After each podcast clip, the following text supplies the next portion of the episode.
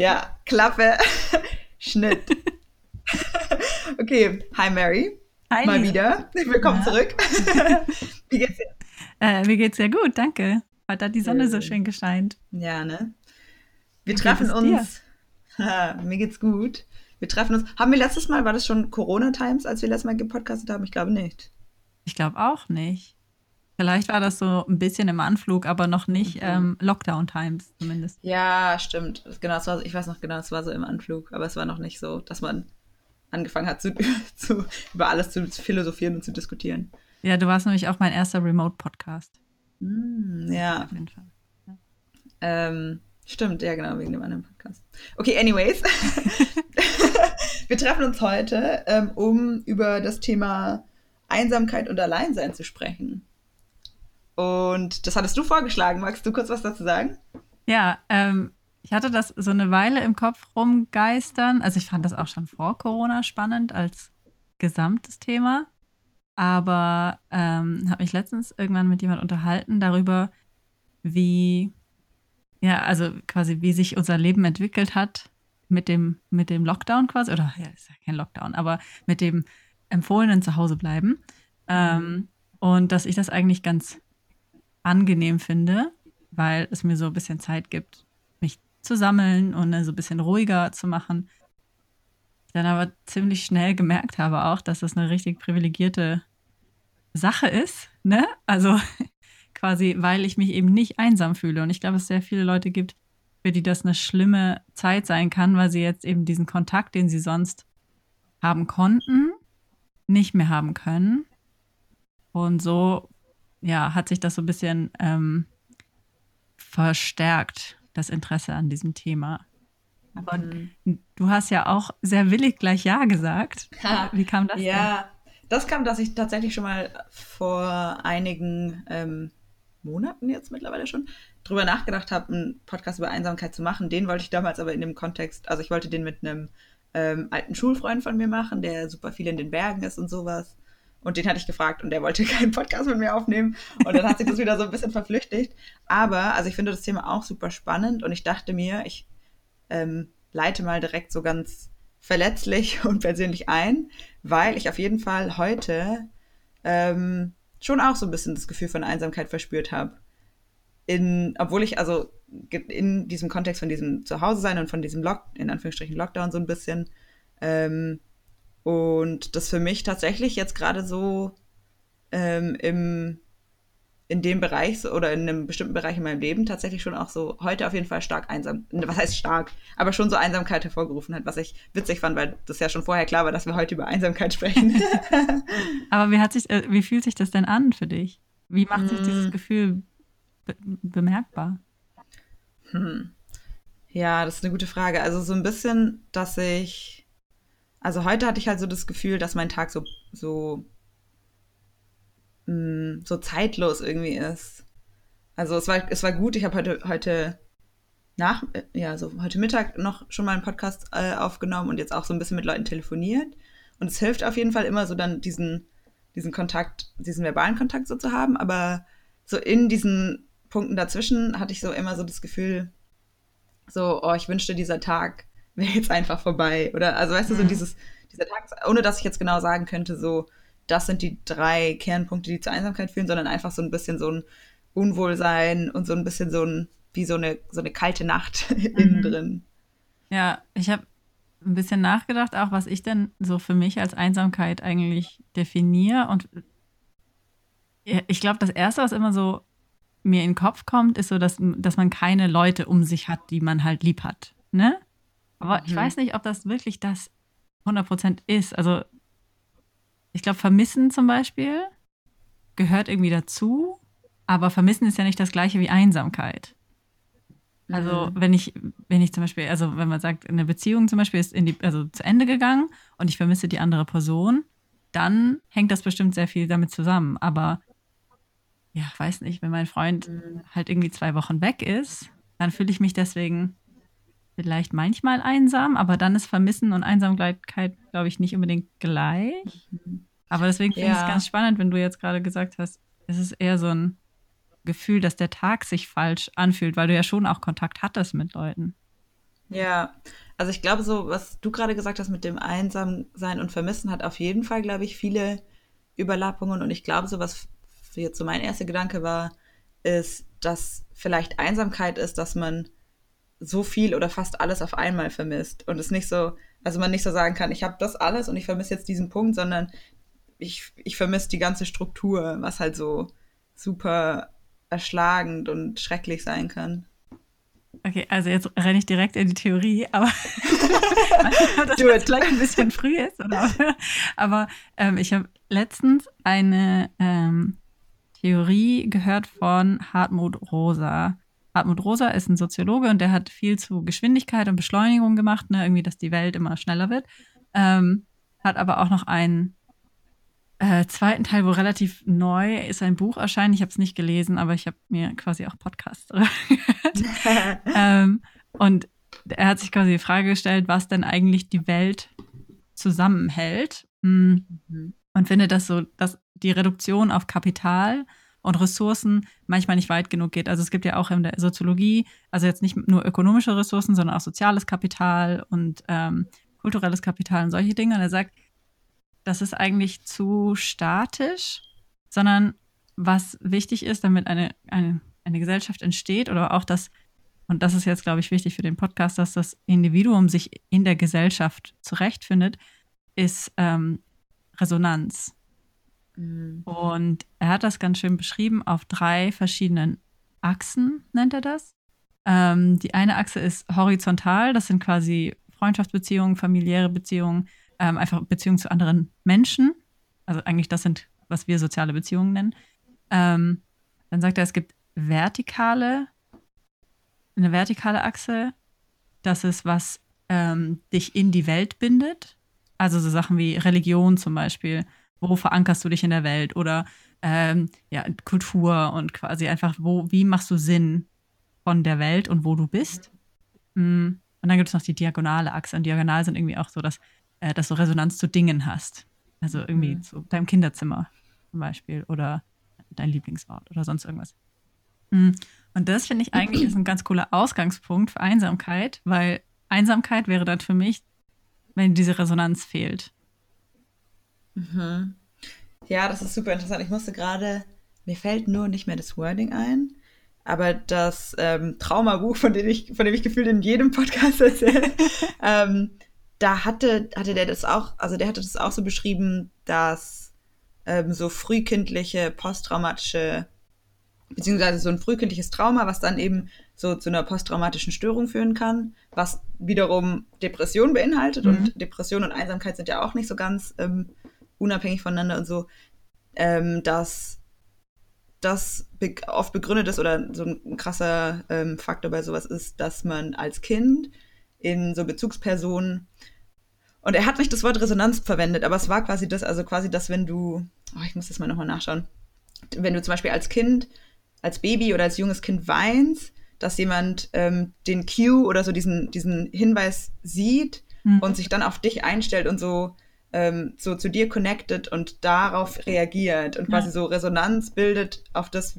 wie du reagierst und ähm, was daraus wieder in dir folgt und es quasi so ein kontinuierliches Resonieren gibt. Es war nicht das, was er gesagt hat, aber.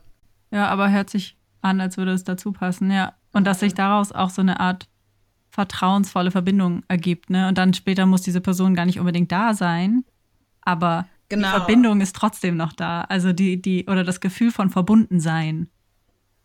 Ja, ja. bei Einsamkeit habe ich immer das Gefühl, dieses Gefühl von Verbundensein fehlt. Das ist ja auch der große Unterschied zu Alleinsein und Einsamsein. Also ich kann auch mit Leuten zusammen sein und mich total einsam fühlen, wenn ich mich eben nicht irgendwie verbunden fühle oder wenn ja. das komplett ähm, Alien ist, wovon die gerade sprechen und ich mich da nicht mit einbringen kann. Ne? Also wenn wir nicht auf einer Wellenlänge äh, schwimmen oder sowas, dann glaube ich, kann man sich auch sehr leicht einsam fühlen. Da fehlt mhm. ja dann auch einfach die Verbindung. Und hast du so ein, also wie würdest du für dich das Gefühl, falls du das jetzt irgendwie so wieder in den Kopf rufen kannst, mhm. wenn, als du dich zuletzt einsam gefühlt hast, wie hat sich das für dich angefühlt? Ja, erstmal traurig.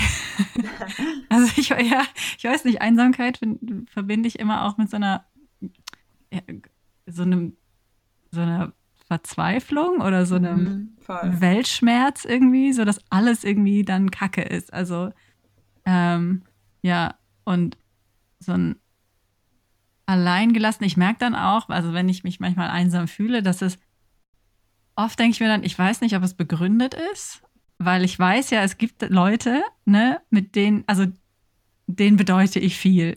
Ich kann ja zum Beispiel meine Mutter anrufen, ne? Aber irgendwie mache ich das dann trotzdem nicht, meistens in diesen Situationen. Deswegen habe ich auch, auch das Gefühl, dass Einsamkeit ist bei mir oft, dass ich mich dann noch weiter zurückziehe. Und dann mhm. finde ich ganz schwer, da rauszukommen. Von, von mir ja. aus. Ja, man könnte, also ich weiß nicht, äh, ob du das kennst, aber so, wie wenn ich traurig bin, höre ich lieber traurige Musik, obwohl ich mhm. weiß, dass glückliche Musik mich wahrscheinlich aufheitern würde. Mhm. Aber manchmal muss man auch diese Gefühle, finde ich, einfach fühlen eine Weile. Ja, es ist voll so. Und also auch wieder sprechend aus der Position, dass es bestimmt irgendwie das Gefühl von Einsamkeit ähm, in dem Corona-Ding oder so, was das irgendwie, diese ganze Corona-Situation jetzt mit mir macht, auch gar nicht zu vergleichen ist mit, mit bestimmten anderen Situationen. Aber ich habe gerade war ich noch am Telefon mit einer Freundin ähm, und habe ihr auch gesagt, dass ich super seltsam finde, weil obwohl ich jetzt so viel Zeit habe und so viele Dinge zu machen, habe ich das Gefühl, ich werde ähm, irgendwie lethargischer. Was wiederum irgendwie so ein negatives Gefühl für mich ist. Also ich glaube, es gibt Leute, die gehen mit der Situation gerade so um, ähm, dass sie halt das einfach ganz klar irgendwie scheiße finden und sagen so, boah, ich habe den Drang rauszugehen, ich will raus, ich kann nicht raus. Und dann, ich bin eher so auf dem, auf dem Spektrum, dass ich das irgendwie für mich, ich komme damit zurecht und ich komme auch generell irgendwie gut damit klar, eine Weile alleine zu sein und nicht irgendwie Teil des mega Hypen. Also ich habe kein FOMO oder sowas, mhm. schon, schon nie und so. Aber dass das irgendwie das Gefährliche daran, oder in Anführungsstrichen Gefährliche daran für mich ist, weil das sich so, so, so schleichend irgendwie so einschleicht, dass es halt irgendwie dann, so dann mache ich, merke ich, dass ich doch irgendwie ähm, länger mal irgendwie nur im chill oder sowas, als was ich eigentlich, dass ich eigentlich irgendwie so Pläne hatte, irgendwas Nices zu machen und dann mache ich das doch nicht. Und also, dass es so eine Trägheit gibt, die sich so einschleicht, die dann wiederum dazu führt, dass ich mich dann einsam und irgendwie so, so, ähm, so ohne, ich weiß nicht, ohne Grund oder ohne so Ziel für diesen Tag oder diese Woche oder sowas fühle. Hm. Das ist so ein bisschen wie dieser Frosch. Das Bild kennst du bestimmt, diese Metapher, wo der, wenn du einen Frosch in kochendes Wasser sp ja. schmeißt, dann springt er wieder raus, aber wenn es langsam äh, ja, genau. wird, dann, dann eben nicht. Ja. Ähm, und, aber wenn du das merkst, dass das so ist, hast du, also Kannst du was machen gerade? Hast du das Gefühl, hm. du kriegst dich da selber raus? Nicht so richtig tatsächlich gerade. Vielleicht war das auch der Grund, oder vielleicht war das auch so ein Baustein, warum ich mich heute so ein bisschen einsam gefühlt habe, weil ich habe so, also gestern war ich zum Beispiel ähm, draußen und normalerweise bin ich echt, also ich gehe eigentlich die ganze Zeit nicht raus oder ich versuche nicht rauszugehen und so und gestern war ich draußen ähm, und habe schon gemerkt, dass das mir voll geholfen hat. Mhm. Aber gleichzeitig ähm, sind das auch zum Beispiel Sachen, wo ich eigentlich sage, so, mh, hm, ich will das eigentlich auch reduzieren. Also es gibt so die Dinge, von denen ich weiß, dass die mir jetzt helfen, die sind halt nicht zugänglich. Mhm. Und dann wiederum, so wenn ich dann drüber nachdenke, so Menschen, die denen es wirklich schlecht geht und die wirklich mit ihrer psychischen Gesundheit davon abhängig sind, dass sie so Sachen machen können, so wie krass das sein muss. Ähm, aber so richtig habe ich für mich noch nicht gefunden, was so das in Anführungsstrichen Allheilmittel ist. Also ich glaube, es gibt in verschiedenen Situationen dann immer so, dann geht man halt zu den Leuten, mit denen man sich eh trifft. Also dann gehe ich irgendwie zu meinem Partner oder so Sachen. Mhm. Aber also es ist noch nicht so eine Routine, die, ja. wo irgendwie, also irgendwann, ich mache eine Sache und dann merke ich irgendwann, okay, das funktioniert jetzt nicht mehr oder so und dann muss ich irgendwas anderes finden. Aber das ist, finde ich, ein wichtiger Punkt, den du ansprichst, weil Körperlichkeit, denke ich, schon auch einen großen Teil damit zu tun hat. Ich mhm. weiß noch, als es die erste Ankündigung gab von, man sollte nicht mehr rausgehen und auch nicht mehr zur Arbeit gehen, wenn man nicht muss und lieber zu Hause arbeiten und so eine Sachen, meinte äh, Ben, also mein Freund zu mir, ähm, das wird noch richtig krass mit, ähm, äh, das wird sich noch richtig stark auf die psychische Gesundheit auswirken von ganz vielen Menschen. Ja. Yeah. Weil alleine dieses Rausgehen zur Arbeit gibt dir ja schon mal so ein Minimum an Bewegung und an Luft. Ne? Und, an, und an, an, an, Perspektivwechsel. Du kannst einfach mal weiter genau. schauen. Also und irgendwie halt auch planen. Also das ist ja schrecklich manchmal, ne? Und also ich finde, es gibt halt, und ich finde, das gibt halt auch so einen Punkt auf der To-Do-Liste zumindest, den man abhaken kann. So aufstehen, rausgehen, woanders hingehen. So Ja. Tick. So, äh, ja, halt so eine Grundstruktur, ne? Ja. Ja. Ja, aber und ich glaube aber, die Körperlichkeit ist allgemein sehr wichtig. Also jetzt mal abgesehen von ähm, wirklich klinischer Depression auch, ähm, sind oft, denke ich, so Dinge wie Ernährung, Trinken, auch so ein ganz Mhm. banales Ding, aber ich glaube, das ist Mhm. echt so wahr. Schlafen und einfach rausgehen, also äh, frische Luft und sich bewegen da drin, richtig unterschätzt. Und das ist nicht, finde ich, was, was wir als äh, Gesellschaft viel üben im Normalfall. Also ich meine, jetzt klar haben wir eine Ausnahmesituation, aber auch so, also wenn wir über Sport sprechen oder Ernährung, ist das ja meistens im Zusammenhang mit Selbstoptimierung, äh, Körperkult und diesen Dingen, aber gar nicht so, okay, wir brauchen mal, also jeder Mensch braucht für sich eine gesunde Grundlage, auf der er existieren kann. Und ich merke das so extrem, wie meine Laune von meinem Wasserhaushalt und von meinem Mhm. Zuckerhaushalt abhängen. Also ganz verrückt. Und äh, das Dumme ist nur, dass ich es trotzdem ignoriere. Weil, I don't know, ich, ich weiß nicht, warum ich es ignoriere. Manchmal denke ich mir so, ah ja, ich sollte wahrscheinlich was trinken. Dann wäre ich wahrscheinlich besser drauf. Und leg mich aufs Sofa und hole mir aber nichts zu trinken. Warum? I don't know. Mm, ja, aber das, solche Sachen sollte man eigentlich wahrscheinlich auch nicht ignorieren. Und das hat wahrscheinlich auch dann viel mit so einem Gefühl von Einsamkeit zu tun. Oh, da fällt mir ein, ich habe letztens gelesen, wenn es sich so anfühlt, als, ob's, als ob dich alle hassen, dann musst du wahrscheinlich äh, schlafen. Und wenn es sich so anfühlt, als ob du alle hast, musst du wahrscheinlich musst was du essen. wahrscheinlich essen. Das habe ich auch gelesen, oder hast du mir das schon erzählt? Weiß ich nicht. Ja, Aber, das, fand ist- ich sehr das- zutreffend. Das ist echt, das ist echt witzig. Und das mit dem Trinken, wenn ich so drüber nachdenke, ähm, ich habe heute das irgendwie für mich, also ich habe ich hab hier diese Fette Gin Flasche, Mhm. so ein 1 Liter, und normalerweise auch tagsüber ähm, auf der Arbeit. Ich trinke mindestens so diese, diese großen 1, was sind das, 0,75 ähm, Glasflaschen, da trinke ich Ja. normalerweise echt so drei, vier am Tag. Also Ja. ich trinke eigentlich echt richtig, richtig viel. Und ähm, die letzten Tage, auch weil ich dann vielleicht irgendwie dann eher bei meinem Partner bin und nicht unbedingt hier, Ja. habe ich halt so zum Beispiel diese Nalgene-Flasche auch nicht unbedingt und dann eben halt nur bin ich darauf angewiesen aus Aus Gläsern zu Wasser. trinken. Genau, und dann, dann steht es halt nicht so die ganze Zeit bei mir. Und Ja. ich hatte die letzten drei Tage so heftige Kopf, Kopfschmerzen. Ja. Ähm, und das, das ist halt auch so, also es ist so eine Banalität und dann geht es einem natürlich auch schlecht, wenn man Kopfschmerzen hat und so Sachen. Und Ja, und dann geht die Laune runter und dann sind das so Genau. Sachen wie, oh Mann, ich bin ganz allein.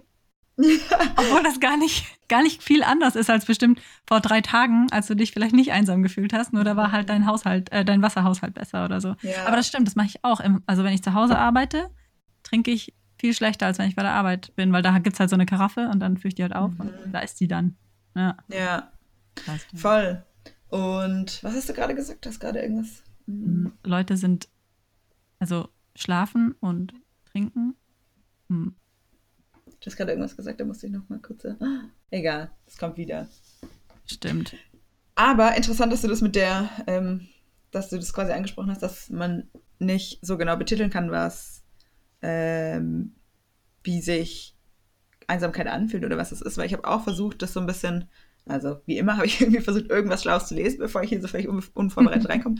Und ähm, da war auch ein Artikel, da wurde halt auch nochmal darauf hingewiesen, wie schwierig das ist, ähm, mit, mit Einsamkeit überhaupt zu forschen, weil Einsamkeit nicht eine konkrete, ein konkretes klinisches Bild ist. Also Mhm. es ist weder ein konkretes ähm, physisches Bild, also das ist nicht eine körperliche Krankheit.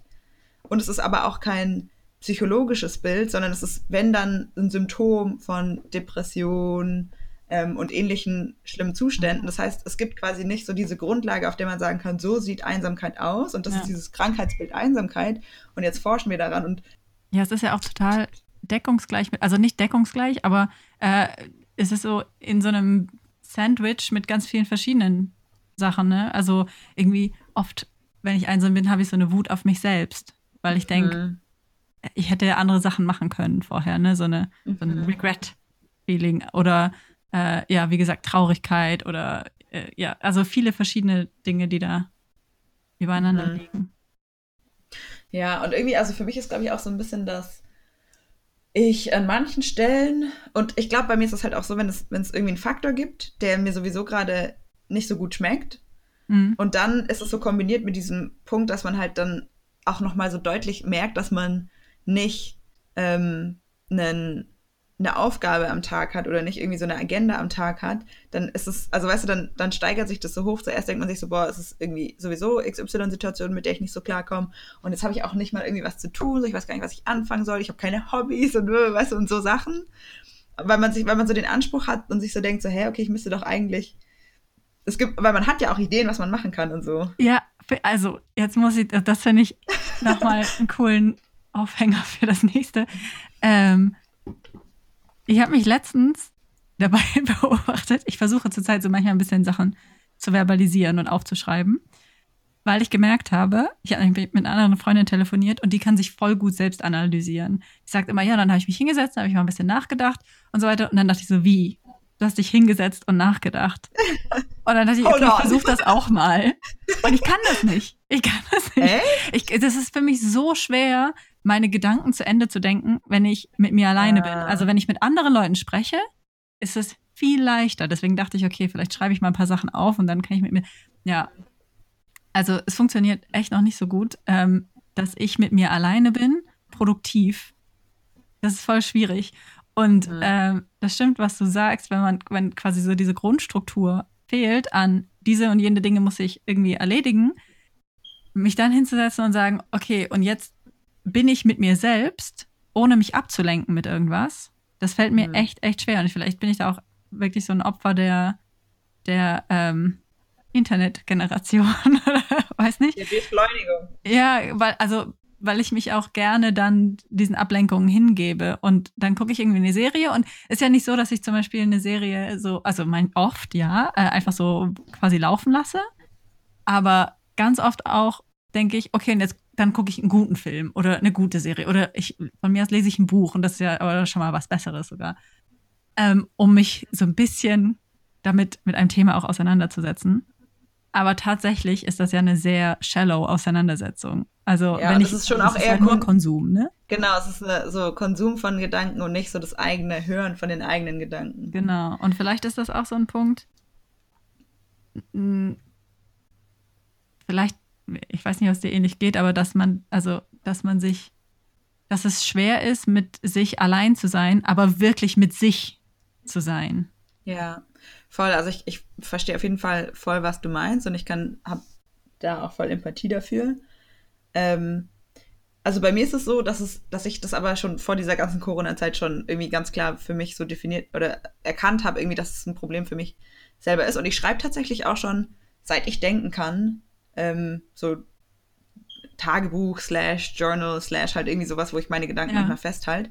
Mm, und versuche auch, das läuft manchmal besser und manchmal schlechter, aber so ich, also ich, ich kann mich irgendwie voll in dieser Theorie von Achtsamkeit wiederfinden und sehe das wirklich irgendwie so als ganz grundlegend für ganz viele Dinge, die wichtig sind für mich und ich glaube auch für ganz viele andere Menschen. Ähm, also selbst so Dinge wie, man kann über, glaube ich, so, also ich habe neulich das gehört, so, meditieren ist für mich Schwachsinn.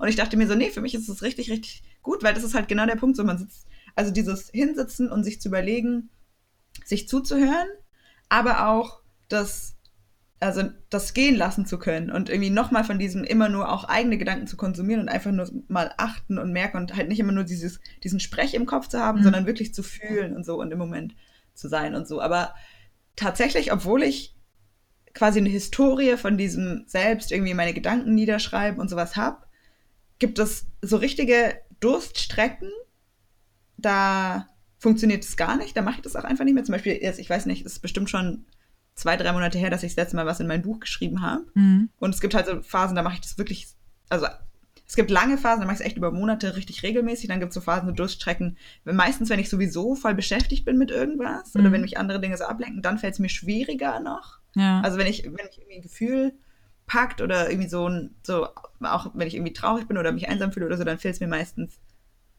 schwieriger, so lang, wenn es so ein langfristiges Thema ist, so das ähm, niederzuschreiben und so. Und wie mir, wie das aber auch wiederum Einfluss darauf hat, wie gut ich damit klarkomme. Mhm. Und das frustriert mich dann manchmal noch mehr, weil ich so weiß, ich kann das eigentlich.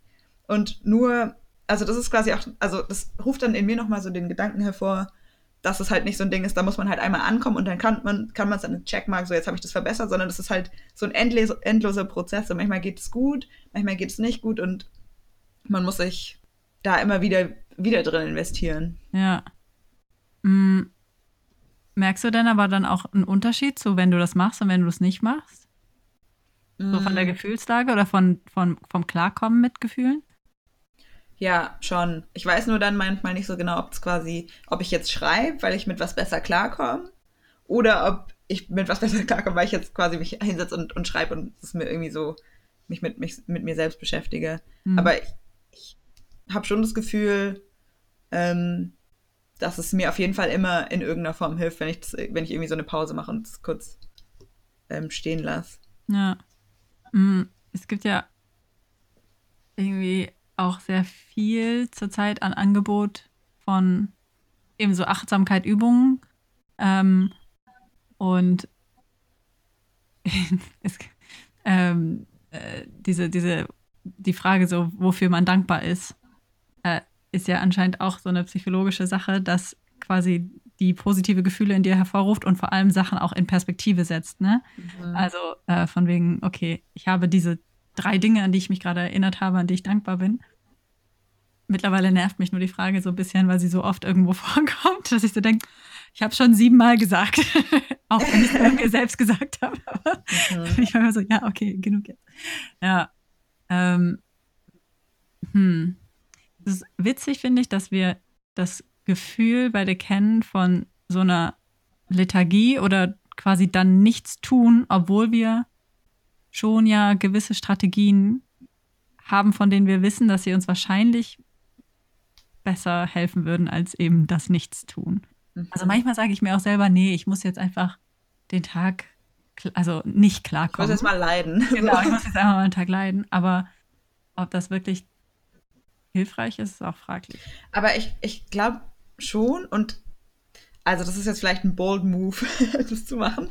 Aber ich denke mir dann manchmal so, wenn man sich, also am Ende ist es ja irgendwie auch, äh, ob das jetzt wirklich eine quasi anerkannte Religion ist oder nicht, Mhm. aber so wie man sein, sein Leben als richtig empfindet, ist ja irgendwie auch schon so, die Werte, die man lebt und so. Ist, also manchmal überlege ich mir dann so, okay, aber so Religionen sind halt auch so ein richtig hartes Ding. Also für, für die Leute, die wirklich religiös sind, Mhm. so, das ist ja quasi das Endziel, an einem Punkt anzukommen. Zum Beispiel, wenn man mal Buddhismus nimmt, ist es das Endziel, achtsam zu sein und immer achtsam sein zu können. So, das ist Ja. ein ganzes buddhistisches Leben, Ja, trainiert darauf hin, so zu sein. Und mir, also ich manchmal, und ich glaube, vielen Leuten geht es so, hat man manchmal so die Idee, ähm, das muss man jetzt schnell erreichen und dann macht man das so. Und man vergisst manchmal so, dass es, also selbst in so einem ganz großen Kontext, den wir verstehen und den wir irgendwie besser ähm, greifen können, ist es halt so das Endziel überhaupt erst. ja, es ist quasi ein Lebens, eine lebenslange Genau. Aufgabe. Ne? Du kannst sie, wenn überhaupt, erst ganz am Ende abchecken.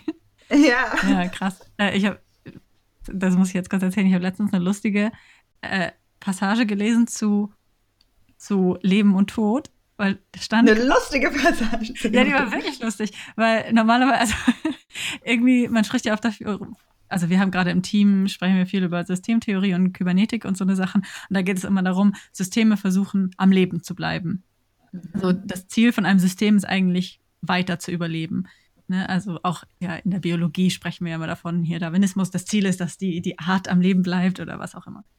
Und da äh, stand dann, ähm, naja, wenn wir leben, das, das Ziel des Lebens ist ja der Tod. Und im Leben müssen wir über ganz viele Hindernisse springen, um endlich beim Tod anzukommen. Und ich fand das so eine, hm, vielleicht. Aber das, ja, also kann man das auch sehen. aber ich glaube, das macht halt voll Sinn, weil ich glaube, daraus, deswegen resoniert das halt auch mit, mit so der, der, der meisten Bevölkerung auf der Erde das Konzept Religion. Weil du, du nimmst halt diese ganzen Hürden, damit der Tod mit irgendwas verbunden ist, was dich damit belohnt oder was dieses Ziel ist ja dann Ja. nicht, nicht der Tod per se, sondern das Leben nach dem Tod. Ja. Und dann macht es irgendwie wieder alles Sinn. Und ich glaube, das ist auf jeden Fall schon ein bisschen ähm, Und da, ja, da Ja. wären wir auch wieder dann bei Resonanz, also bei dieser Mhm. vertikalen Ebene, die Rosa da sagt, dass man quasi seinen Platz im Leben irgendwo erkennt. Und bei Religion ist das halt sehr deutlich, ne? Mhm. Aber die sagt dir auch quasi, was du tun musst. Also Mhm. fühle ich mich einsam, naja, dann kann ich zum Beispiel beten oder, äh, oder irgendwelche anderen Sachen, ne? weiß nicht. Ähm, und in, in einer anderen Situation mache ich was anderes. Und ich weiß, da gibt es quasi eine höhere Macht und dann kann ich mit der Kontakt aufnehmen und mich auf viele Dinge zurückfallen lassen, die mir helfen.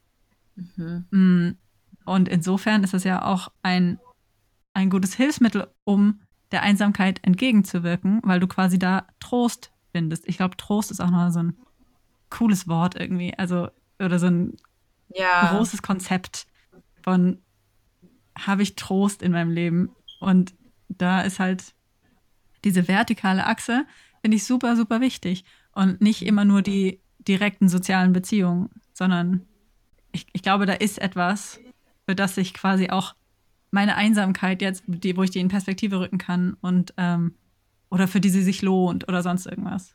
Mhm. Das ist super interessant, dass du das sagst, weil ich denke jetzt gerade, aber ich glaube, ich denke schon auch manchmal so darüber nach, ob wir uns wohl, und ich meine, da gibt es ja auch super viele Studien, dass unsere fortschreitende ähm, Gesellschaft sich immer einsamer fühlt. Und ich habe sogar irgendwie noch gelesen, dass ähm, jeder dritte Millennial in Deutschland fühlt sich einsamer als noch vor sechs Jahren. Wow. Also es ist, es ist jetzt nicht so, äh, Generation Y fühlt sich einsamer, bla, bla, sondern dass quasi unsere Generation an, an Millennials man hat quasi Leute befragt und die ja. dann sechs Jahre später nochmal befragt und dass die ähm, quasi ein Drittel davon gesagt hat, mehr für sie fühlen sich genau noch einsamer. Mm, steht da dabei, woran das liegt? Oder äh, wurde das mit, mitgeteilt? Ich, ich, ich glaube, so super im Detail habe ich ihn gar nicht gelesen, aber das wurde nicht so richtig angedeutet. Also, und das ist halt, glaube ich, auch schon wieder das Problem, weil man kann es halt auch nicht so richtig, also diese Einsamkeit ist jetzt wahrscheinlich auch fraglich so, was ist die Einsamkeit genau für die verschiedenen Leute. Und ja. es ist halt so schwierig zu fassen, hm, was einsam an sich bedeutet. Aber wenn wir so ein ungefähres Grundverständnis davon haben, was einsam ist, und ich glaube, das hat man schon, ähm, ja genau, dann steht halt so die Aussage, dass sich echt eine große Anzahl an Menschen quasi fortschreitend immer einsamer fühlt. Ja. Mhm. Trauriger Trend. Trauriger Trend, ja. Ich habe spontan dazu zwei Gedanken, nämlich den ersten, äh, ich beschäftige mich so ein kleines bisschen mit Postmoderne zurzeit. Und da ist mhm. quasi die, das Ding, dass die großen Narrative wegfallen, ne? also so Religion oder auch Politik und so. Also, dass quasi es nicht mehr den Glaube an eine Sache so sehr gibt. Ähm, und da, glaube ich, kann man sich schon auch manchmal einsam fühlen, also wenn das eben fehlt. Ich meine, das wäre dann das gleiche, wie was wir gerade mit Religion besprochen haben.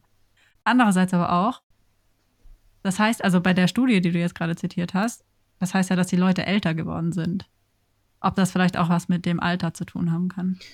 Ja, das hatten die auch. Hm, das habe ich, glaube ich, nicht aufgeschrieben, aber die hatten auch ähm, nochmal so gesagt, dass auf jeden Fall halt die Zeit, in der wir jetzt quasi sind, sind auch mit viel Einsamkeit verbunden, weil das so ein Wechsel ist von einem alten Leben, das man so hinter sich lässt, in ein neues, also zum Beispiel Studium, Arbeitswelt, das man so mhm. hinter sich lässt. Ähm, ja. Also ich meine, wir sind ja Millennials, ne? Von der, mhm. von der Einordnung. Und ich yes. glaube, bei uns sind viele gerade auch, also in den letzten sechs Jahren zumindest, viele gerade über diese Schwelle gegangen, ne? Von mhm. Studium mit viel mit Freunden rumhängen, Zeit haben für sich im besten Sinne, ähm, Zeit haben für Hobbys, Zeit haben, um auch sich vielleicht nicht so viele Gedanken zu machen, zu mhm. sehr getaktetes Leben, aber zum Teil auch anonymes Leben. Ja, genau, anonym und halt auch so ähm, so aufgeteilt ist. Also so mit, mit Arbeiten geht halt so richtig viel Zeit in deinem Leben dafür weg. drauf. Ja. Genau, so einfach weg. Und was ich halt, glaube ich, auch, und das ist halt auch so ein reoccurring, so ein wiederkehrendes Motiv immer wieder, aber so die, und spielt auch in das postmoderne Thema, was du gerade gesagt hast, so diese Individualisierung, die wir halt fortlaufend ähm, durchlaufen, das hat ja auch richtig viele ähm, persönlich, also so für, wenn man es mal so menschenrechts mäßig betrachten will, auch ganz viel Positives, aber es ist halt auch echt krass, dann, weil das halt zwangsläufig oder zumindest in der Form, in der wir das gerade betreiben, halt so dafür, dazu führt, dass wir so große Konzepte, so quasi diese, diese vertikale Achse so ein bisschen weglassen, weil ob ja. das jetzt Religion ist oder ob das jetzt Tribe ist oder irgendwie Community ja, oder, oder Familie. genau. genau. Und das ist halt schon recht, also damit muss ich, da denke ich schon auch echt ähm, viel drüber nach, wie, inwiefern ähm, die Richtung, in die ich gerade laufe, sich damit vereinbaren lässt, dass ja. das wegfällt und wo quasi der Abspring ist, wo ich mir dann immer wieder überlegen muss, so das gerade zu. Ja, ich, äh, ich, viele sind dann, glaube ich, mit dieser Sinnfrage auch konfrontiert, was man im Studium, glaube ich, weniger hat. Also ich ja. hatte zumindest das weniger, ähm, weil ich beschäftigt war mit irgendwie vielen Dingen, die halt Spaß auch gemacht haben einfach und die irgendwie weniger relevant waren jetzt für meine Sinnsuche, aber mhm. trotzdem gut. Ähm, und ich habe das Gefühl, dass viele, die in die Arbeitswelt kommen, sich sehr viel damit auseinandersetzen, möchte ich wirklich meine Zeit diesem Arbeitgeber geben, der diesen und jenen Zweck verfolgt? Mhm. Passt das mit meinem Selbstbild überein und passt das mit dem, in Anführungsstrichen, Sinn meines Lebens zusammen?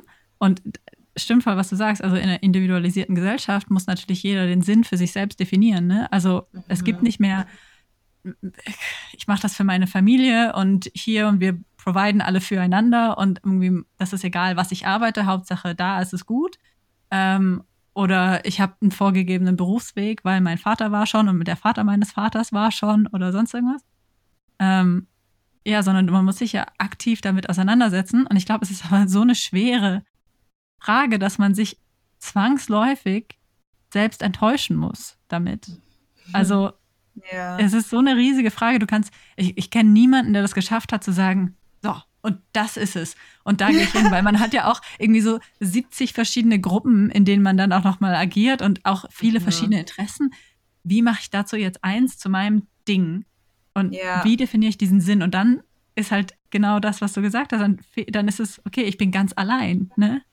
In der und, also, und das ist jetzt quasi so die Richtung von, dass man was von was anderem nimmt, aber ich finde, das geht auch in die andere Richtung, dass man ähm, halt je individueller oder je individualistischer man wird, desto eher ist man, und ich meine, das ist ja so Headline von so vielen Magazinen und von so vielen Sachen, so desto eher ist man darauf angewiesen, sich selbst das zu geben, was man braucht. Aber vielleicht muss man halt auch nicht alles sich immer selbst geben. Also vielleicht muss man sich nicht immer selbst genug sein und immer nur so ähm, perfekt super mit sich alleine klarkommen und sich alles irgendwie an Selbstvertrauen und irgendwie Selbstliebe und alles immer nur so selbst geben. Und vielleicht ist das halt auch ähm, eins von diesen super schönen Dingen an so einer Community, dass das halt, also wie du gerade gesagt hast, so, so der Sinn ist halt, dass ich den Leuten was gebe, mhm. weil ich denen verpflichtet bin in der Community, aber halt genauso bin ich auch, also sind die mir in diesem Konzept. Ja. Genau, und genauso sind die mir quasi verpflichtet in diesem Konzept von der Community. Ohne und dass das jetzt eine explizite Tauschbeziehung ist, ne? Genau, ja, voll. Ja. Und ohne dass ich dann halt am Ende quasi mich auch noch damit beschäftigen muss, dass ich mir diese ganzen Bedürfnisse auch noch selber geben muss. Ja. So abgesehen von diesen ganzen anderen irgendwie. Also cool, die ganz super viel Freiheit und super viel ähm, Selbstbestimmung, die damit einhergeht, was richtig, richtig toll ist. Aber eben auch ganz viel was dann auf den eigenen Schultern lastet, was gerade so auch, glaube ich, super viel Einsamkeit hervorrufen kann, wenn man das Gefühl hat, es fällt einem nicht einfach so in den Schoß oder fliegt einem mhm. nicht so zu, das machen zu können. Vielleicht ist dann Einsamkeit in der individualisierten Jetztzeit, äh, wenn man gerade mal nicht für sich selbst da war. Was natürlich kacke ist, weil das auch, wie gesagt, zwangsläufig passieren muss, weil das, wie du gerade gesagt hast, eine viel zu große Last ist, dass ja. man sich perfekt um alles kümmern kann, was einen selbst betrifft. Ja. Ja, Zwickmühle. Zwickmühle. Äh, und noch einen zweiten Aspekt, fand ich gerade cool, spannend, was du gesagt hast, mit ähm, erstmal selbst klarkommen und seine eigenen Bedürfnisse so für sich selbst klären. Ich finde das total schwierig, seine eigenen Bedürfnisse überhaupt kennen und erkennen zu können. Also, mhm. woher soll ich denn bitte wissen, was ich wirklich selbst möchte? Das, also, man kann sich ja gar nicht unabhängig von anderen denken, mhm. weil du, du warst ja noch nie allein. Ich war, ich, ja. mein ganzes Leben kann man nicht irgendwann mal allein gewesen sein, komplett. Ich habe zuletzt so ein Buch von Noam Chomsky gelesen, der ähm, hat kurz erwähnt, und das paraphrasiere ich jetzt auch nur und wahrscheinlich völlig falsch, aber der hat auch noch mal kurz erwähnt, dass Theresa May irgendwann, nee, nicht Theresa May, äh, Margaret Thatcher irgendwann so ähm, auch in dieser Neo, in diesem neoliberalistischen Schwung mhm.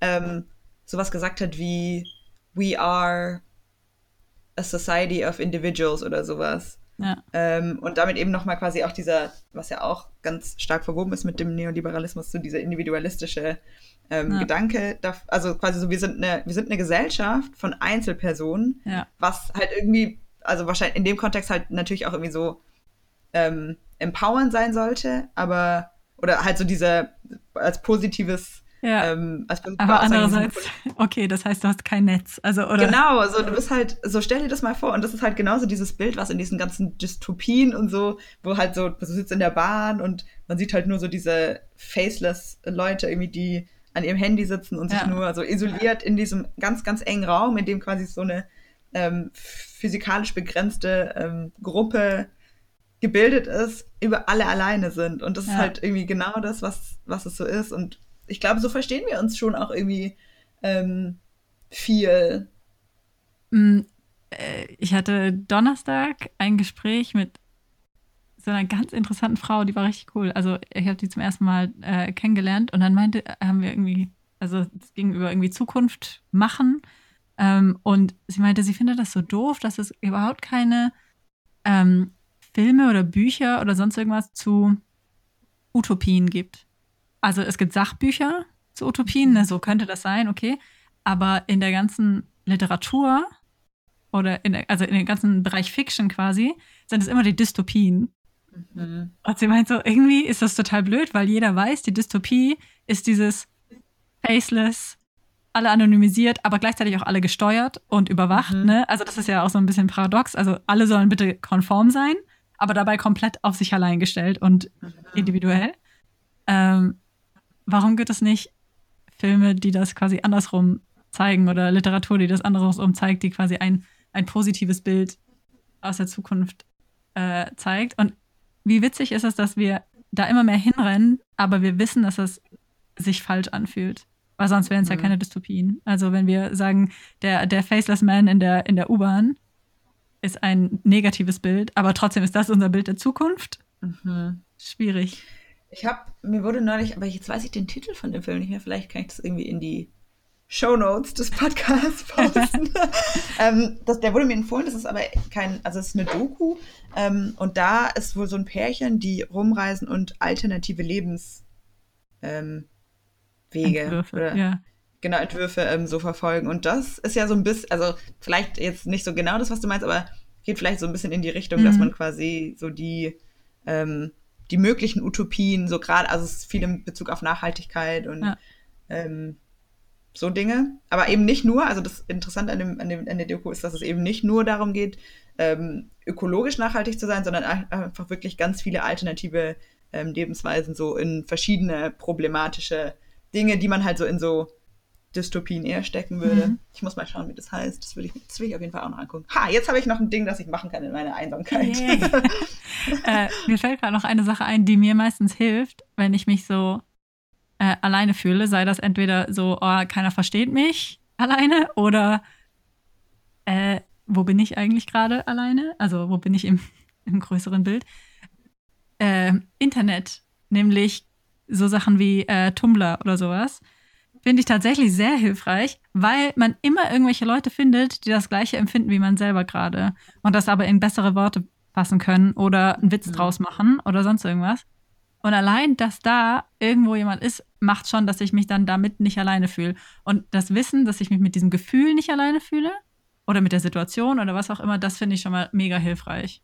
Mhm. Ich glaube, deswegen ist auch gerade so, ähm, so viele so Internet-Blogs oder so, ja. so so Reddit oder so Internet-Subkulturen sind halt, glaube ich, auch wirklich einfach so, so ein krasser Hafen für.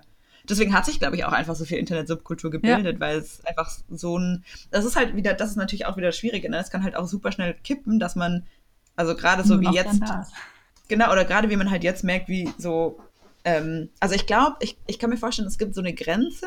Nee, vielleicht, okay, vielleicht rede ich jetzt Blödsinn, aber ich bilde den Gedanken jetzt einfach mal, während ich spreche. Mach mal. Vielleicht gibt es so eine Grenze, wo es ähm, quasi noch so intim oder so Mainstream ist das falsche Wort dafür, aber quasi so passend für dieses, für dieses eigene Sub oder für dieses eine eigene Gruppenbedürfnis ist, dass es dann hilfreich ist, weil es die Möglichkeit gibt, also so Internet und Netzwerke und so, mhm. sich zu vernetzen und die, also wo sich Menschen halt sonst völlig allein und einsam finden, eben so eine Gruppe zu finden. Mhm. Aber irgendwann macht es so den, ähm, also bei bestimmten Themen macht es so quasi den Sprung, dass es ähm, auf die Allgemeinheit springt, die ja sowieso schon gar nicht das Problem hat, sich zu, ähm, zu ver verbunden zu fühlen oder so connected zu fühlen mhm. zu ähm, Gleichgesinnten, sondern halt einfach das irgendwie anders benutzt. Und dann führt es halt wiederum dazu, dass es dann innerhalb von dieser, ähm, von dieser Masse, die, denen es ja schon gut geht, irgendwie so zu so, so einem Optimierungsgedanken kommt. Also dann hat man halt so Körperkult und so Geschichten, die halt auf Social Media ja so ganz, ja. ganz negative Auswirkungen schon haben können. Also das ist halt quasi so,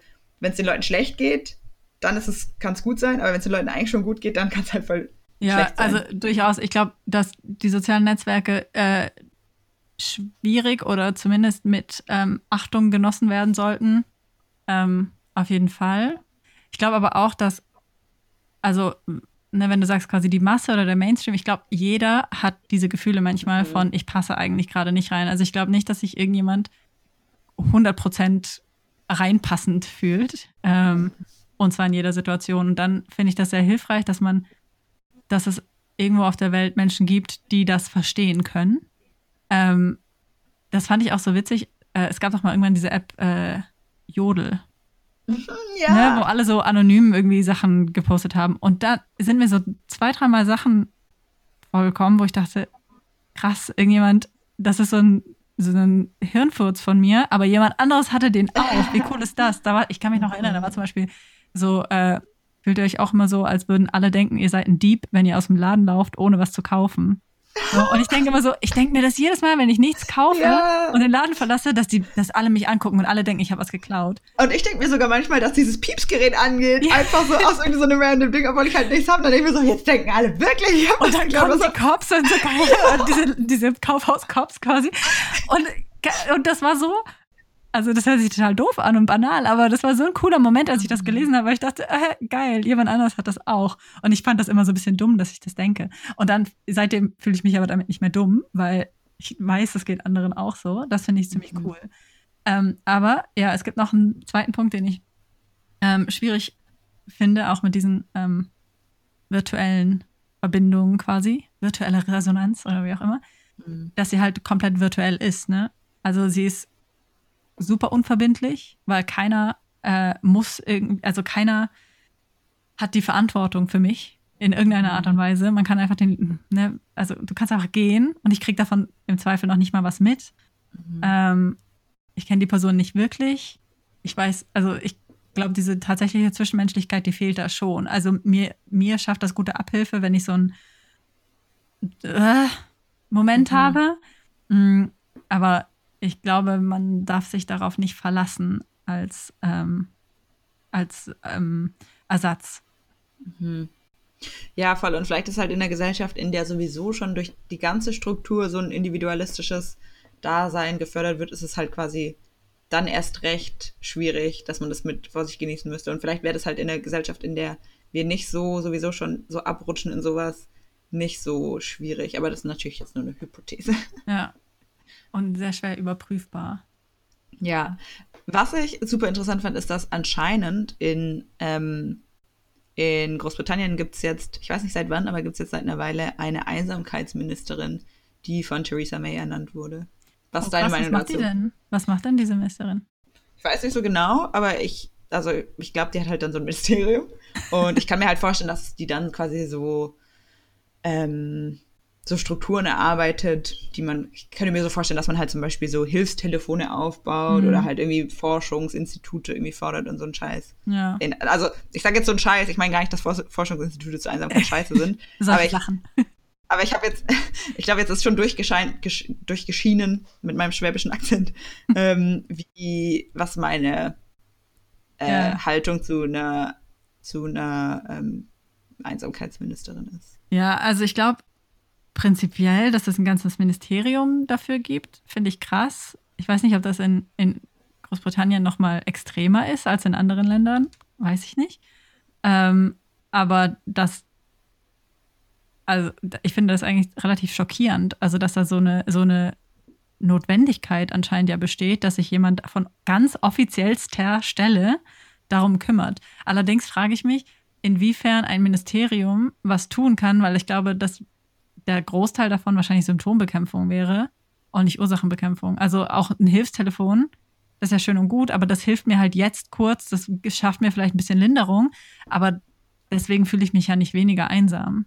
Ja, und genau das ist halt auch mein Problem an der Sache. Also ich finde es, mich, als ich das gelesen habe, war ich erstmal so richtig so, ugh, weil ich das absolut heuchlerisch finde, weil es gibt so viele Strukturen, die führen dazu, dass Menschen einsam sind und also vieles damit hat auch mit sozialem Status zu tun und ja. eben, dass wir echt so ein Problem haben, allein schon medizinisch Leute zu versorgen, die ähm, chronisch ein, also durch irgendwelche Kon Konditionen chronisch einsam sind und sowas.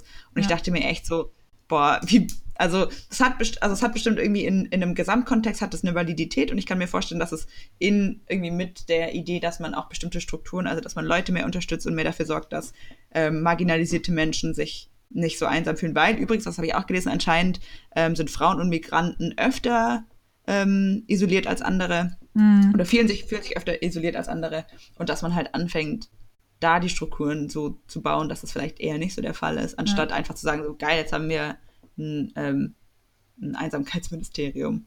Ja, das ist aber das ist auch schon wieder richtig ätzend, ne, dass ein das oder dass mich das jetzt gar nicht wundert, dass Migranten und Frauen öfter einsam sind. Mhm.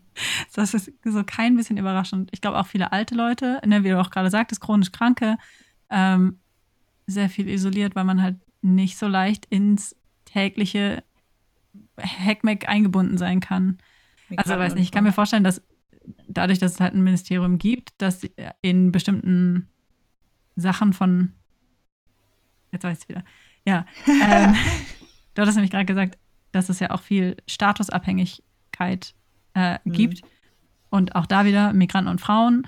Ähm, das sind vielleicht auch Statusfragen zum Teil. Also jetzt mal zusätzlich noch zu den, zu den tatsächlich zu der Teilhabefrage. Ähm, aber auch das, um nochmal auf die Millennials zurückzukommen, wenn das wirklich stimmen sollte, was ja auch noch eine Hypothese war vorher, dass das mit dem, mit dem Job-Einstieg zu tun hat.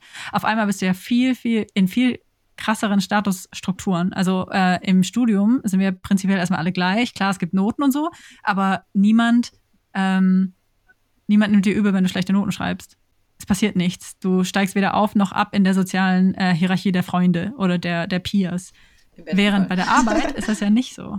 Mhm. Also bei der Arbeit ist auch so, wie sie größtenteils strukturiert ist, konkurriert man ja richtig auch um um bestimmte äh, Positionen und Plätze. Also es gibt ja in der Regel immer weniger Plätze, je weiter noch, jeder, immer weniger Positionen, je weiter man nach oben kommt. Mm. Und äh, vielleicht ist das auch so eine, eine Anerkennungssache, die damit reinspielt. Ne, ob ich mich ähm, gewertschätzt fühle von anderen Leuten, ähm, ob ich diese Wertschätzung erfahre mhm. oder eben nicht und mich entsprechend einsamer fühle. Und vielleicht auch gerade, weil ich kein Netz habe, das mich auffängt, weil ich nicht bei meiner Familie wohne, sondern XY, ja. Also mein großer Klops ist noch mit, mit Einsamkeit, dass ich total gern allein bin und dass ich das total wichtig finde. Ja. Und dass es mir auch sehr gut tut, allein zu sein. Mm, während einsam sein das eben nicht ist. Also wenn ich allein bin und einsam, das ist die schlechteste Kombination quasi. Ähm, mhm. Und das ist aber auch eine besondere Kombination, weil oft, wenn ich alleine bin, ist das super, weil ich mich dann auf mich konzentrieren kann oder mal Sachen machen kann, die ich halt nicht gerne mache, wenn andere Leute zuschauen, irgendwie weil mir Sachen peinlich sind oder sonst irgendwas oder ne, einfach yeah. mal äh, in der Küche laut singen, so ein Kram. Ähm, ja, während aber dabei ich mich immer noch sehr gut fühlen kann, im Sinne von, ich fühle mich, als ob da Menschen sind, die, äh, denen ich wichtig bin äh, oder dass ich ne, vielleicht meine Anerkennung bekommen habe oder, oder Wertschätzung ähm, und dass ich trotzdem noch weiß, was ich tue oder wer ich bin, hat Relevanz in einem größeren Kontext. Also ich fühle mich irgendwo verortet, vielleicht nicht unbedingt Relevanz, aber äh, Zugehörigkeit.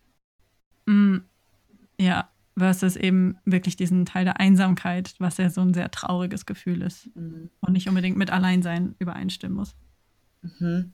Ich frage, also meine Hypothese wäre jetzt, dass wahrscheinlich jeder Mensch, ähm, natürlich mit irgendwie nochmal kleinen Unterschieden, die Kapazität dazu hat, sich alleine mit sich selbst wohlzufühlen. Ich würde vermuten, dass die Wahrscheinlichkeit oder so, dass die Vorkommnis und die Stärke von Einsamkeit dazu führt, dass man das halt eher nicht kann. Also ich würde, glaube ich, also meine Vermutung wäre, dass es nicht so ist. Manche Menschen ähm, können gut alleine sein und halt nicht gut einsam und manche Menschen können irgendwie nicht gut alleine sein und nicht gut einsam, sondern ich, ich würde vermuten, dass je, je anfälliger man von Ein für Einsamkeit ist, desto eher kann man nicht alleine sein. Ja. Und dann ist es so eigentlich ja quasi ein gutes Zerti nicht Zertifikat, so ein gutes, eine Zeichen. gute, ein gut, genau, ein gutes, ein gutes, äh, gutes Zeichen für dich, dass du das ähm, gut kannst. Ja. Und jetzt frage ich mich aber im Nachgang, aber ich glaube, da müssen wir uns alle einfach mal eine Weile auch beobachten, jetzt wo wir das quasi im Kopf haben. Wieso ist das so? Also, was macht, dass ich mich wohlfühle alleine? Also meistens, Mhm. immer, aber und andere aber nicht. Also ist es, ich meine, ich war auch ein Einzelkind, ich war halt auch einfach, ich habe auch öfter einfach zu Hause allein gespielt. Also das hat keine negative Konnotation für mich vielleicht. Mhm. Ähm, ja, aber kann ja, also ich weiß nicht, kann ja auch sein, dass Leute mit Geschwistern das total gut finden, weil sie endlich mal äh, äh, nicht quasi mit anderen Leuten was machen müssen oder so, kann ja auch gut sein. Ähm, ne, aber wie, wie wird das aufgebaut, dieses alleine klarkommen können? Mhm, das ist eine gute Frage. Ich kann mir vorstellen, dass es viel. Ähm, ich könnte mir vorstellen, wenn man irgendwie so. Vielleicht gibt es ja auch, aber wenn man irgendwie so ganz konkret forschen könnte, dass vieles dann am Ende darauf hindeuten würde, dass es ähnlich ist wie mit Dingen wie mh, der Anfälligkeit für körperliche Krankheiten oder der Anfälligkeit für psychische Krankheiten oder sowas, dass es viel damit zu tun hat, Hm. wie privilegiert auf völlig verschiedenen Ebenen man aufwächst. Ja. Also meine starke Vermutung wäre, dass Leute, die ähm, ähm, relativ privilegiert aufgewachsen sind, eher gut alleine sein können und dass Menschen, die eher nicht privilegiert aufgewachsen sind, eher ein Problem damit haben, alleine zu sein. Also würde ich intuitiv unterstützen. Ja, müsste man mal sich angucken. Müsste man mal in den Shownotes verlinken, wenn ich Shownotes hätte. Ab jetzt vielleicht. Ja, sehr cool. Aber ich glaube, äh, ich werde dieses Thema auch mal noch weiter mitnehmen, jetzt wo wir einmal richtig darüber gesprochen haben und mich selbst mehr beobachten, glaube ich. Und Ja, ich glaube, es ist ein- mal probieren. Ja. Ich glaube, es ist ein guter Anfang und ich glaube, es ist ähm, auch ein Essen, sowieso eine essentielle Säule vom Alleinesein an sich. Ähm, weil ich glaube, die Art und Weise, also ich, so vielleicht jetzt abschließender Gedanke, ähm, ich glaube, dass so das Alleinesein dann gut ist, wenn du dich quasi trotzdem in dem Alleinesein verbunden fühlst. Und zwar entweder zu diesen Konstrukten, die du halt quasi über die Kontinuität noch weißt, dass die noch existieren, weil die halt gestern da waren und morgen da sein werden und Mhm. so. Und aber auch, wenn du die Verbindung zu dir selbst hast und Ja. quasi nicht ähm, so, ja, also quasi, dass du nicht einsam bist, weil du halt die Verbindung hast, zu, zu anderen Dingen vielleicht auch, aber vielleicht auch einfach zu dir direkt selbst. Ja. Und da hilft, glaube ich, dieses ähm, Verbindung suchen ganz viel. Also still sein und ähm, versuchen, seine Gedanken zu hören und aber auch gehen zu lassen und aufzuschreiben, wie man sich fühlt. Irgendwie so irgendwelche sportlichen Betät also so, ja, sich irgendwie sportlich betätigen, wo man irgendwie auch sich achtsam bewegt und immer so nochmal merkt, irgendwie, wie läuft mein Atem, wie bewegt sich mein Körper, wenn ich den bewusst irgendwie bewegen will und so. Mhm. Und das vielleicht auch nochmal kurz, das würde ja in diesem Traumabuch eben auch ganz viel gesagt, also dass ganz viel ähm, mit, ähm, mit äh, posttraumatischen Patienten über so körperliche und ähm, physikalische Resonanz, also dass man da viel so Singtherapie mit denen macht oder so Ah. Tanztherapie und so Dinge, wo die nochmal so eine ähm, Verbindung zu sich selbst finden. Und ich glaube, da kann man echt viel machen und da muss man sich halt vielleicht echt manchmal irgendwie ähm, auf den auf den Weg machen, auf den steilen Ja. Weg, das irgendwie auszuprobieren. Und wahrscheinlich bestenfalls nicht, wenn man gerade, also nicht damit anfangen, wenn man einsam ist, Ja. sondern davor, ne, dass man diese Verbindung von irgendwie Geist und Körper versteht in verschiedenen Situationen, auch in den guten Situationen. Ähm, und nicht nur dann das macht, wenn man sich gerade schlecht fühlt, weil ich glaube, das wäre vielleicht auch nicht so gut, wenn ich mich Ja, quasi immer also- nur auf das Schlechte konzentriere. Aber ja, genau, das ist, dass man sich kennenlernt auch, ne? Und dass man diese Verbindung mit sich selbst herstellt. Vielleicht ist das die vierte Achse der Resonanz. Mit Die sich Verbindung selbst. sich selbst. Aha. Ja, aber voll krass, dass du das gerade gesagt hast mit dem, ähm, das auch in guten Zeiten oder damit anzufangen in guten Zeiten, weil das ist, ich glaube, das ist richtig, richtig wichtig. Aber das wird mir jetzt gerade erst klar, als du das gesagt hast, weil ähm, ich auch schon so öfter mal in Situationen, wo es anderen Leuten schlecht ging oder so, ich mir so dachte, so, okay, ähm, man könnte irgendwie so über Mindfulness und Achtsamkeit und so geredet habe und mir dann so irgendwie so dachte, so, okay, warum findet das keinen Anklang? Also nicht so stumpf so gedacht habe, aber irgendwie Mhm. mh, dachte so, das wäre vielleicht eine coole Idee, aber irgendwie scheint es nicht so intuitiv so einfach Ja. zu sein. Aber das voll Sinn macht, dass es halt auf jeden Fall scheiße ist, Ja. das zu machen, wenn es einem halt eh scheiße geht. Ja, und vor allem, also wenn es einem schlecht geht, und ich glaube gerade auch bei solchen Sachen wie Einsamkeit, dass ja so ein diffuses Gefühl ist und eben kein konkretes, nicht so, ich bin wütend auf dich und ich Ja. weiß das, ne? Das ist ja nicht so ganz klar bei Einsamkeit. Ähm, wenn man dann einfach die Signale des Körpers nicht aktiv ansteuern muss, sondern wenn man die dann interpretieren kann, wenn sie kommen. Ähm, deswegen ist es, glaube ich, ganz sinnvoll, das zu machen. Also äh, die, die Übungen dazu quasi oder das, das zu üben, bevor es in, so, in eine schlechte Situation geht, einfach damit man, damit ich merke, oh, wenn ich möchte, ich bin so jetzt schlapp oder keine Ahnung, träge, dass ich dann merke, oh, das ist ein falsches Signal oder das, was verkehrt gerade. Ähm, Mhm. ja. Ja. Ja. Wow. Krass, das war gerade auf jeden Fall ein sehr therapeutisches Gespräch. Ich habe gemerkt, Podcasts allgemein sind so eine komplette Ja. Therapie. Es ist Mhm. entweder komplett Philosophie oder Therapie. Eins von den zwei Sachen. ja, das ist auf jeden Fall das Schöne dran. Ja, Okay, dann würde ich sagen, schließen wir diesen, diese kleine Therapie. Hoffentlich, ho ja, die, die Klappe geht zu. Ähm, ich würde mich freuen, wenn wir das irgendwie, ich weiß nicht, wenn wir damit jetzt vielleicht auch irgendwelche Leute erreichen können, irgendwie über lange oder kurz, denen es helfen kann. Weil, also mir hat es gerade auf jeden Fall viel geholfen, auch glaube ich so für, ähm, für den Tag heute, an dem ich mich ein bisschen einsam gefühlt habe und auch für die, Ta die kommenden Tage, wenn ich mich einsam fühlen werde. Ähm, und da, also fettes Danke an dich. Es macht mir immer super viel Spaß mit dir. Ja, danke dir. Ich lerne auch immer so viele Sachen von dir. Ich freue mich immer voll. Nice. Ja, dann auf jeden Fall wird es wahrscheinlich hoffentlich nicht das letzte Mal gewesen sein. Sehr gerne. Tschüss.